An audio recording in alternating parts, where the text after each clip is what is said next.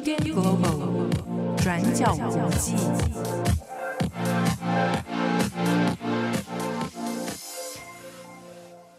Hello，大家好，欢迎收听 UDN Global 转角国际 Daily Podcast，我是编辑唐蜜，我是编辑七号。今天是二零二零年十月二十一号，礼拜三。礼拜三，嗯，但结果唐蜜今天还在。太好了，还在、啊。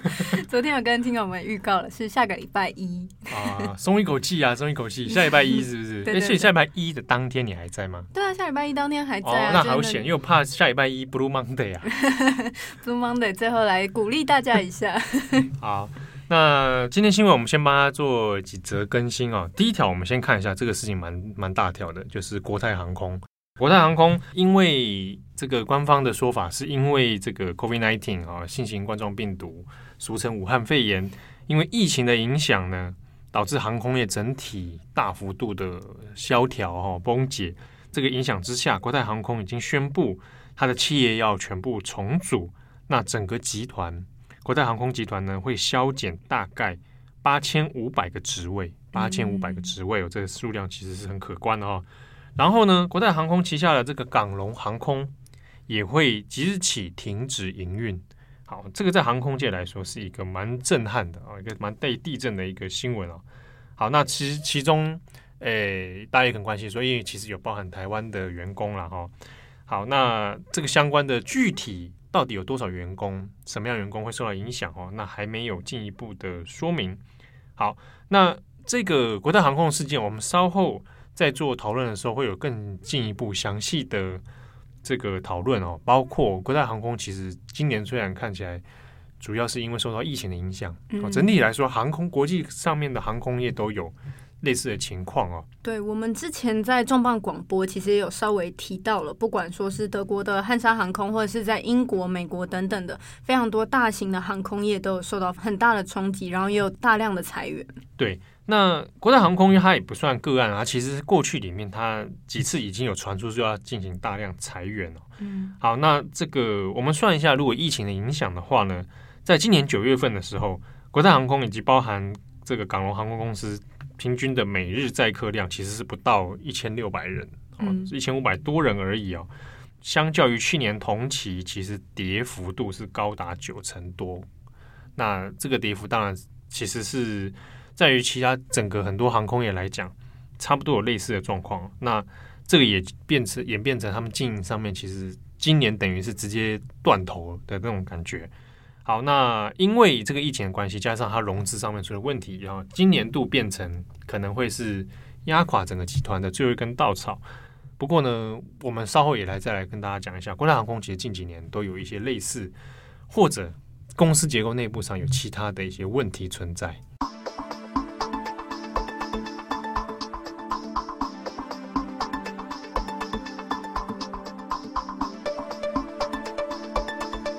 好，那我们在讨论国泰航空的问题之前，我们先来跟进一下关于中印之间的边境冲突。大家有在追相关的新闻，就知道，其实在今年六月的时候，中国跟印度之间在两国的主权争议地，也就是拉达克地区，有爆发流血冲突。那在之后，两国其实都加强了在当地的军事部署，也就是在海拔大约四千公尺以上的高山地带有增加了驻守的军队。不过到了十月十九号的时候，印度军方就表示说，在印度的管辖地区，就是这个拉达克地区，然后是隶属于印度管辖的地区，有一名中国的下士叫做王亚龙。那这个是音译啦。这名王亚龙他误闯进了没有标记两国分界的这个区域里面，所以印度军人当下就拘捕了这名下士。不过在这个中国下士被拘捕之后，不管是印度或者是中国。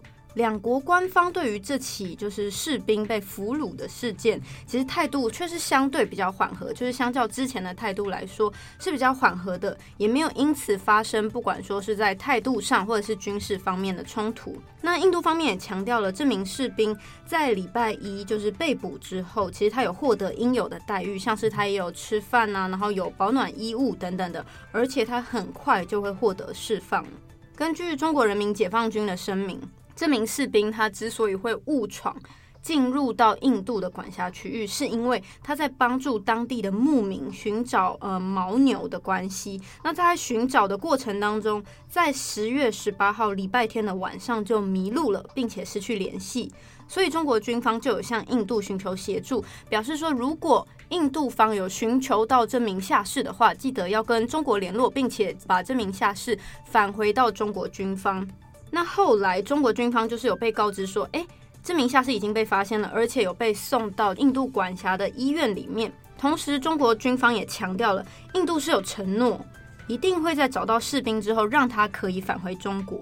那么，直到十月二十一号礼拜三的时候，中国军方也证实了印度已经移交了这名士兵。虽然说这起事件是从六月就是发生了激烈的肢体冲突啊，甚至是开火，然后双方有互相指责对方进入到管辖领地这些种种的冲突之下。中国在当时有拘留了大约呃十名的印度士兵，那在经过一些谈判之后，就有遣返这些印度的士兵了。那这次十月十九号的中国士兵拘捕事件，印度跟中国其实，在就是六月的冲突之后，他们就有派驻军队，而且就是也有进驻了大炮啊、坦克车，甚至说一些轰炸机等等的设备。大家就认为说，这两国其实在军事的谈判上是非常的呃紧张的局势。一直没有获得缓和，直到十月十九号这起事件，双方的态度上有明显出现转变。不过目前双方也没有针对于两国在当地的军事冲突或者是主权争议有明显的让步。那驻扎在高山地区的这些军队，目前预计也会在当地温度大约是零下四十到五十度的环境下，面临这个寒冬的来临。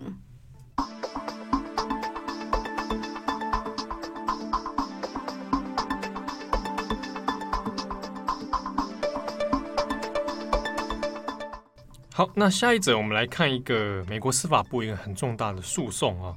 呃，美国司法部呢，在这周的星期二正式对 Google 提出了反垄断的诉讼啊。那这一条事情，其实在司法界也是蛮大条的。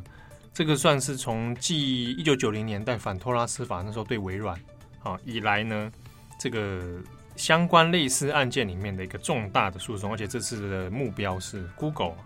好，那根据这个美国司法部的说明呢，呃，它主要控告 Google 的反垄断，好、哦，主要在于说，呃，Google 呢本身在搜寻引擎还有搜寻引擎所连带的一些广告，啊、哦，然后呢，这些等等的服务，其实呢，藏起来变成一个非法的垄断地位。换句话说，你除了 Google 以外，你找不到其你你找不到其他的呃平台来投放广告啊，因为是说其他的平台也没有像 Google 有这么大的影响力，还有广告的触及能力。对，那其中它有提到几个 case 啊，有包含到比如说跟苹果 Apple，呃，你的手机里面内建 Google 的搜寻引擎啊，那加上它的市占率、它的使用率等等哦，那已经形成一个几乎垄断搜寻引擎市场的一个一个规模。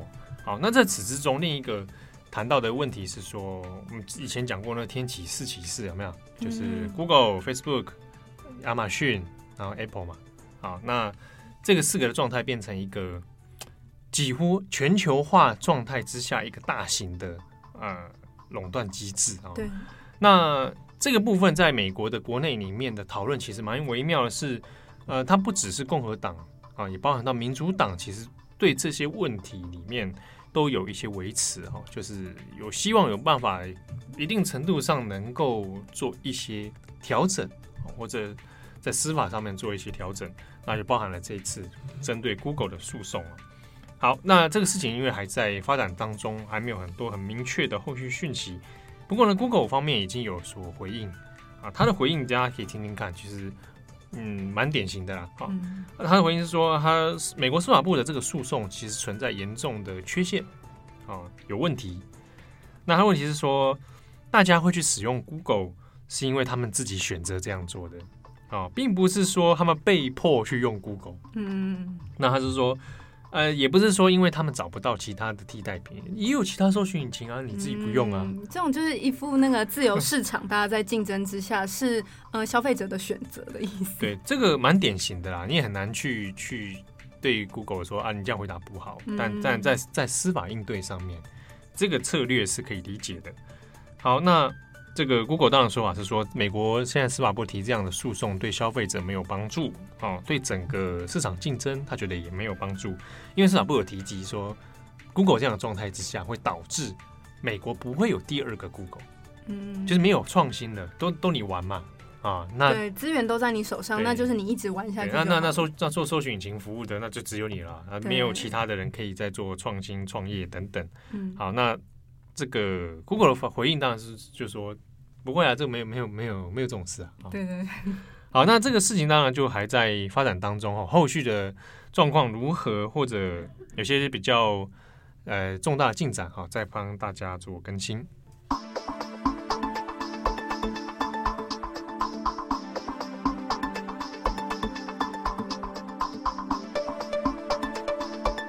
那下一则新闻来更新一下关于英国曼彻斯特的防疫进度。那我们在昨天的 Daily Podcast 有讲到了，其实大曼彻斯特地区的疫情状况不是太好，感染率相较于英国全国的平均来说是高出非常多的。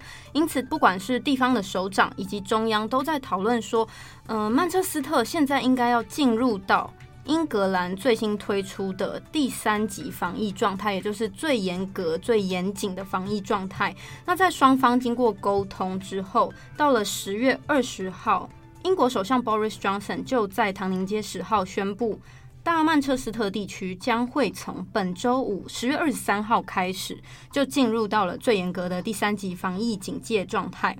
Boris Johnson 表示说，如果现在不立刻采取行动的话，那会把这个地区所有曼彻斯特居民的生命放置在危险当中。那同时，针对于先前地方政府还有跟中央之间不断讨论的资金援助问题。Boris Johnson 就提到说，原本会提供一大笔的援助金，不过大曼彻斯特的市长他就已经拒绝了这笔经费。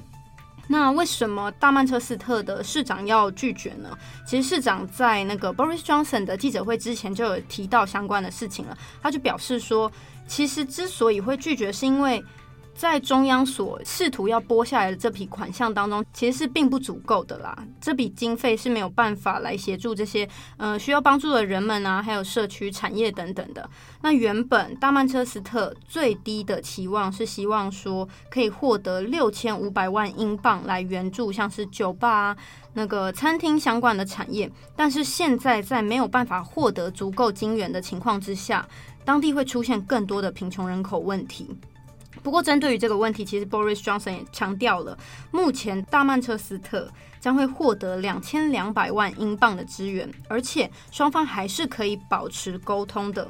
那很多人就有指出说，这次不管说是呃是工党，就是大曼彻斯特的市长是工党的嘛，那 Boris Johnson 是保守党的。那从这次的政策当中，政策的沟通当中可以看出，好像是两党之间的政治势力的斗争，然后影响到了政策的推动。那么这样子的影响之下，到底怎么样？才是真正对人民好呢？那双方是不是真的就如他们所说的，都是对方的问题才导致没有办法推动这个政策呢？那现在工党领袖就表示说，会强推在英国的议会要投票，也就是让地方的防疫政策在设定之上可以跟中央有更公平的协议。不过双方之间针对于当地的防疫政策，其实目前还是有非常多的政治角力。那目前在英格兰，位于中部的利物浦还有兰开夏也进入到了第三级防疫状态。至于进入到这个防疫状态之后，究竟能不能有效的抑制病毒的传播，目前还是要看呃，经过了这样子紧急状态之后的后续发展。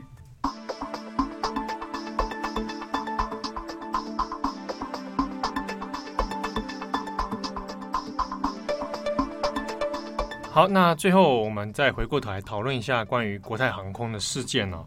好，那国泰航空因为今天的讯息里面有特别谈到，就是削减职位这件事情啊，八千五百个职位，那相当于整个如果我们以集团来说的话，已经差不多超过两成啊，还不到三成，还是超过两成，二十四趴左右。好，但是这个削减员工的部分呢，还没有其他更详尽的这个资讯。或者有的人会提到说，那那基层员工之外，那比如说高管啊、管理阶层，他们要怎么处理？那目前当然还是以这个这个国泰航空说呢，二零二一年到二零二零年哈，全年都还会继续实行，就是目前的所有高管减薪。嗯，好，那其中还有一些飞机组人员的，啊，飞机组人员他可能会以实施特别休假的方式。嗯，特别休假就是叫你，对，就是就是对。近期其实，呃，就我自己个人经验来说，嗯、我我周遭有一些朋友也是在这种，呃，是国际的航空业，或者说台湾本地的航空业，其实也有这种特殊休假的问题，就是会给你一个呃同意书啦，来来让你同意说你是不是能够接受这样子的特殊休假的情况。对，它是叫做。在港，像国泰话是说自愿性的，嗯，对对对，自愿性的，你一定是自愿的。对，对，如果你非自愿，你如果是不自愿，你不愿意接受这样的呃条款或者说这样子的合约内容的话，那么你就是自请离职。对对对，好，那那以国泰来说呢，除了除此之外，还有比如说他冻结加薪的状况，哦，那或者是可能二零二零年今年的这个奖金，年终奖金也会暂停，嗯，用这个方法。看是不是能稍微减缓，对对，缓冲一下了哈。但但看起来整体来说，你可能结局是走向定，就是那个样子了。嗯，好。那在此之中，除了当然我们大家特别谈到了疫情会是一个很重要的破坏之外呢，那但是其实近几年国泰航空就出了不少事情了。最近一点讲，去年的反送中，大家都还记忆犹新。嗯，反送中里面国泰航空其实就出了不少的事件嘛。哦，包含说机组人员的声援啊，然后就又引发了很多说啊，机组人不应该参加反送中，对，然后被、啊、呃解雇，对，然后又又引爆了工会的问题哈、啊，然后后来等等啊，反送中期间，其实在国内航空上面就引起了很多的风波，那甚至于包含股价的暴跌，嗯，都有啊。不过我们再往前时间拉前面一点，我们拉到二零一七年。三年前，二零一七年的时候，其实当时一些外媒，包含路透社，就有做过一些报道，谈到这个国泰航空过去呢，已经有在做一些削减成本啊，希望能够转亏为盈的一些策略啊。那这个策略所要面对的其中一个外来因素，就在于当时要面对，比如说中国还有中东这些廉价航空的崛起啊，那造成很多激烈的竞争嘛。其实有很多。航空公司大家都有面临到类似的问题啊，对哦，廉价航空的这个强势进入，那有一些这这样的呃航空集团，它要势必会面临一些策略上的调整啊，所以但那个时候国泰航空就有这种削减成本的这个策略出现。好，可是，在当时二零一七年的时候，曾经缩减的部门里面，包含了一个内部的资讯科技部门。那这个资讯科技部门有包，它的任务主要在于，比如说内部的资料管理啊、资讯技术等等。好，这个事情之后，在隔一年，二零一八年就发生了一件国泰航空近年来最严重的，就是资料外泄。好，当时国泰航空在二零一八年十月二十四号的时候呢，就有开了这个记者会，讲到说国泰航空呢，还有它的子公司港龙航空。总共加起来多达九百四十万名乘客的资料各资啊，就外泄了啊，被不明人士下载。嗯、那这个资料里面就包含了姓名、国籍啊、出生日期啊、性别啊啊，然后你的电话、你的大概各个资料啦，还有你的飞行记录。我现在非常的冲击诶，因为我我有一阵子蛮喜欢搭国泰航空，因为我觉得上面食物蛮好吃的。我我现在才知道这件事情，哦、真的、啊，对对对。呃，有兴趣的朋友可以查在转角直接搜寻国泰航空啊、嗯哦，因为我后来发现，最近刚刚才想起来了，那篇是我写的。二零一八年那天九百四十万名乘客的事情，我想说，哎，这个笔调跟我好像哦，那、啊、就是我写的。好，那那个事情那个爆发的时候，其实引起很大争议哦。因为其中一个矛头点就点到说啊，为什么今天发生这个事情啊？其中一个问题就是二零一七年你缩减了资讯科技部门，嗯，你你没有这个部门硬体人员技术可以来制定这些这些事件哈。好，那这是那个时候呢，这是呃香港历年来最大规模的个人资料失窃的事件哈，而且国泰当时处理的方式也很有争议，他有刻意很晚才发布，他选在晚上十点，嗯。好，那这个时候当时很多立法会的议员就有质疑说，你有点在拖延，然后想把这事情淡化，嗯，好像弄得好像，诶、欸，我我我们也是受害者啊，哦啊，然后这事情就是被攻击了嘛，然后这样这样，所以引起很大的争议哈。那当时也影响了国泰的股价。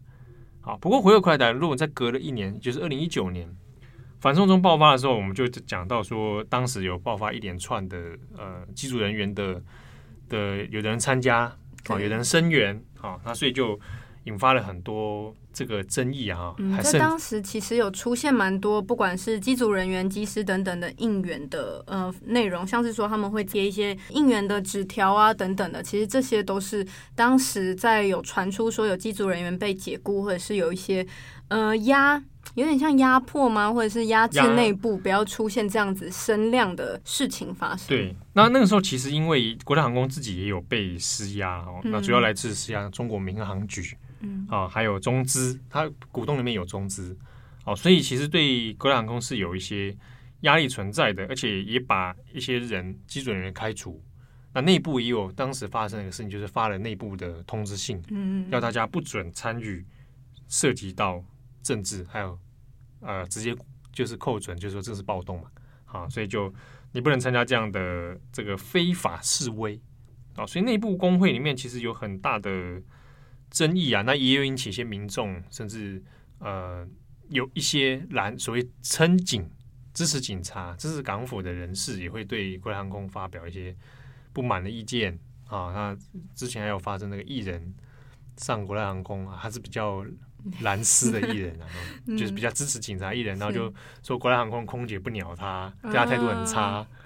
啊，然后就说什么黄丝空姐事件，嗯、啊，那时候也引起不少一些口水战啊。也就是说，国泰航空其实有点像两面不是人了，就是遭遭受到两面的抨击，甚至是抵制。这怎么讲？在当时国泰航空高层面处理上面，当然有它的难处啊，但它处理的手段上面也是颇多争议啊。好、啊，好，那另一个是说，在这个当时我们讲的双重夹杀，哦、啊。之下呢，国泰的自己的 CEO 哦，其实也是采的立场，就是不要涉及这些问题嘛。好，不过呢，有没有解决国泰航空的困境？就在当时是股价暴跌，好，股价跌到当时我看一下，刷新的是十年来最惨的记录哦，就是在去年的时候。嗯，哦，那就是因为反送中的这这一连串的争议啊。对，好，那你看到二零一九。其实过去几年来，大家可以看出来，国泰航空它内部的确存在的经营上面有一些早就已经存在的毛病。嗯，啊，那历经了二零一八的这个事件，资料外泄；二零一九的反送中，到二零二零的这个肺炎的疫情啊，嗯、这个这样一路这样走下来，大概就真的啊重，真的可以说重创啊。对。啊，那有没有办法挽救？有没有办法拯救？这个，诶，局势上好像不是很好说哈。那因为国泰航空过去作为这个香港的一个。象征的标志，你也你也讲嘛，其实某种程度上的形象对你来说还还不错。对，它上面的泡面可以一直点。哦，是这样子啊。讲了一些不太重要，可是我的确也觉得，我一想到香港的航空，或者说如果我要到香港转机啊，现在的确会有一点担心。不过如果我有考虑要到香港转机或到香港玩，我可能会第一个就是会想到国泰航空。对，港对啊，就是它会有直觉的连接哦，嗯、所以。未来这个东西会再再怎么样发展，我们还持续观观察了。